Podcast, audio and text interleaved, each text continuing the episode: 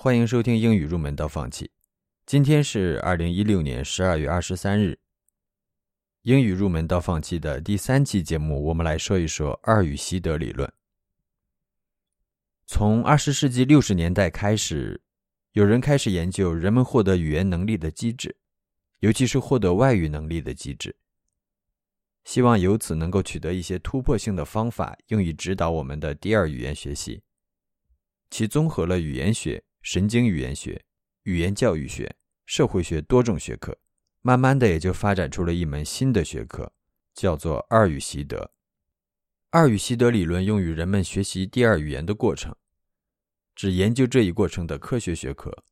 而要说起二语习得理论，就不得不说起 Stephen Krashen 教授。从二十世纪七十年代起，Krashen 教授便专注于第二语言习得的研究。并于八十年代初发表了两大专著：《第二语言习得》和《第二语言学习》。第二语言习得的原则和实践。同时，在一九八二年与 Terrell 合作出版了《自然途径》一书。在这三部著作中，Krashen 教授通过对第二语言习得过程的分析，系统的向我们阐述了他的语言习得理论。Krashen 教授的出发点是对习得和学得的区分。以及两者在第二语言能力形成过程中所起到的作用的认识。在 Crashen 教授看来，学得不等于习得，学得不能变成习得。学习者在第二语言学习中的流利程度是学习者习得产生的结果，而不是学得的结果。根据这一假设，成人是通过两条截然不同的途径逐步习得第二语言能力的。第一条途径是语言习得，这一过程类似我们的母语能力发展过程，是一种无意识的、自然而然的学习过程。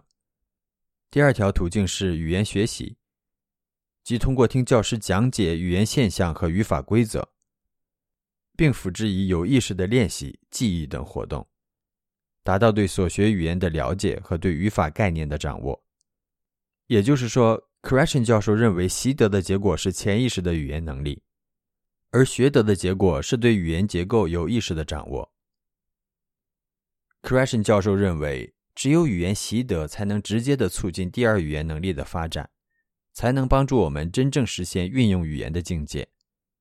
而对语言结构有益的了解，只能在语言运用中起到监测作用，而不能视为语言能力本身的一部分。Crashen 教授强调，习得是首要的、第一位的，但也不排斥学得的作用。Crashen 教授还指出，对于语言结构知识的学习过程是可以按照自然过程进行的。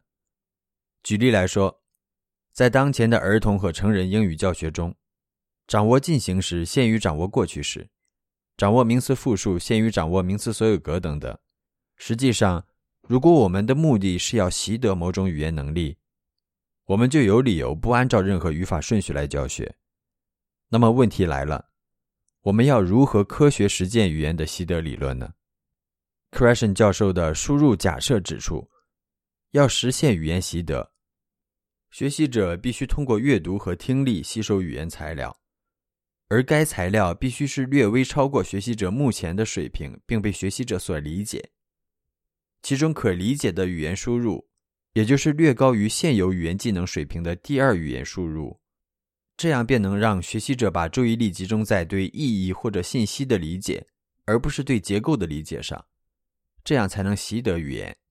在 Crashen 教授看来，理想的输入应该具备以下几个特点：可理解性，既有趣又相关，非语法程序安排，和足够的输入量。其中前两点很好理解。